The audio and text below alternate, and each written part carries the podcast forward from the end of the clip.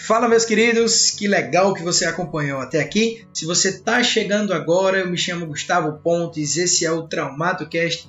A gente está abordando aqui um assunto bem legal nesse terceiro capítulo, que é uma continuação do primeiro e do segundo capítulo de Alavancas Biomecânicas. Se você ainda não ouviu os dois podcasts anteriores, dá uma conferida, pausa esse podcast, volta lá e vai anotando direitinho mais uma vez, vale ressaltar que na descrição desse podcast nós teremos um material 100% gratuito para vocês e vai ser um mapa mental, vai ser um resumão do que iremos falar nesse áudio aqui. Beleza? Vamos embora falar agora da análise do nosso corpo humano de cada classe das alavancas biomecânicas. Então vamos lá. A gente já começa tendo a nossa primeira dúvida e automaticamente vamos matar essa charada a partir de agora, tá? Onde a gente encontra classe 1, alavanca do tipo 1? Onde que a gente encontra no nosso corpo? O movimento que eu quero que você faça é apenas a extensão da tua coluna cervical, ou seja, olha para cima, tá? É esse movimento que eu quero. Analise junto comigo e o que é que a gente tem a favor desse movimento? Nós temos a musculatura da parte posterior, nós temos a musculatura do pescoço. É assim? O que é que a gente tem contra esse movimento? Nós temos agora a gravidade. O teu centro gravitacional vai colocar a tua cabeça para baixo, certo? Então, para que haja esse movimento de extensão e flexão da cervical, a gente precisa de um eixo, a gente precisa de um ponto fixo para que possa ocorrer esse movimento. Então, o nosso eixo, o nosso ponto fixo vai ser aquela articulação atlanto-occipital, né, que está no meio. É aí que a gente vem novamente para a essência da alavanca do, do tipo 1, da classe 1. O ponto fixo precisa ficar no meio dessas duas, desses dois componentes para que haja o movimento. Certo assim? Conhecida como também alavanca de equilíbrio, tá? A gente vai encontrar muito ela na parte de esqueleto axial, onde a gente tem coluna vertebral, onde a gente tem a parte da caixa torácica em si, beleza? Essa alavanca é conhecida como alavanca de equilíbrio, alavanca classe 1, interfixa.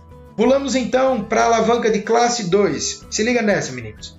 A gente vai precisar fazer um movimento de flexão plantar dessa vez, ou então até mesmo andando. A gente tem uma ótima ativação dessa alavanca. Por quê? Para que haja o movimento, para que haja a marcha, a gente vai precisar de um eixo. Tá? E se você prestar atenção, o nosso ponto fixo, o nosso eixo vai, vai estar a nível de metatarsofalangianas, vai estar a nível de hálux, vai estar a nível dos dedos. Tá? O nosso ponto de resistência vai estar pertinho. Me diz agora, quebra a cabeça junto comigo, onde que o teu corpo está colocando a pressão?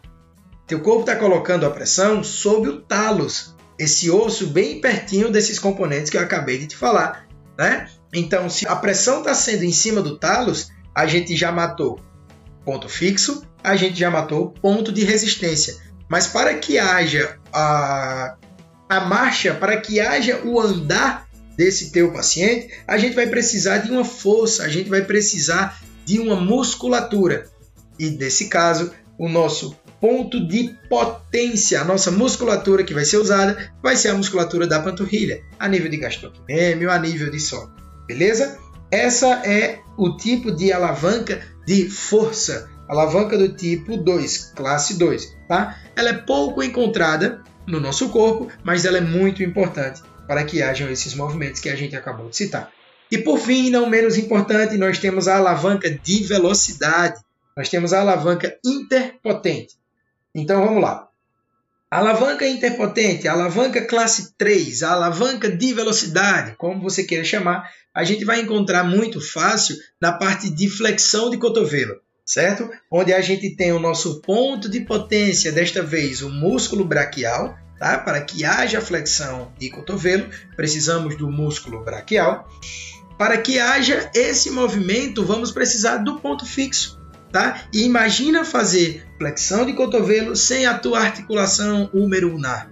Não faz, né? Então a gente tem musculatura bem pertinho da articulação, uma característica muito forte de classe 3 de alavanca interpotente. E o nosso ponto de resistência vai estar tá lá na frente, vai estar tá lá na mão, onde a gente pode utilizar uma anilha, onde a gente pode utilizar um halter, ou seja, uma força externa para ser o nosso ponto de resistência. Certo assim? Conhecidas como alavanca de velocidade. Beleza, meninos? Explicado então onde a gente consegue encontrar no nosso corpo os três tipos de alavanca? É isso aí. Espero ter sanado a dúvida de vocês e vamos embora que mais na frente a gente tem mais conteúdo. Valeu!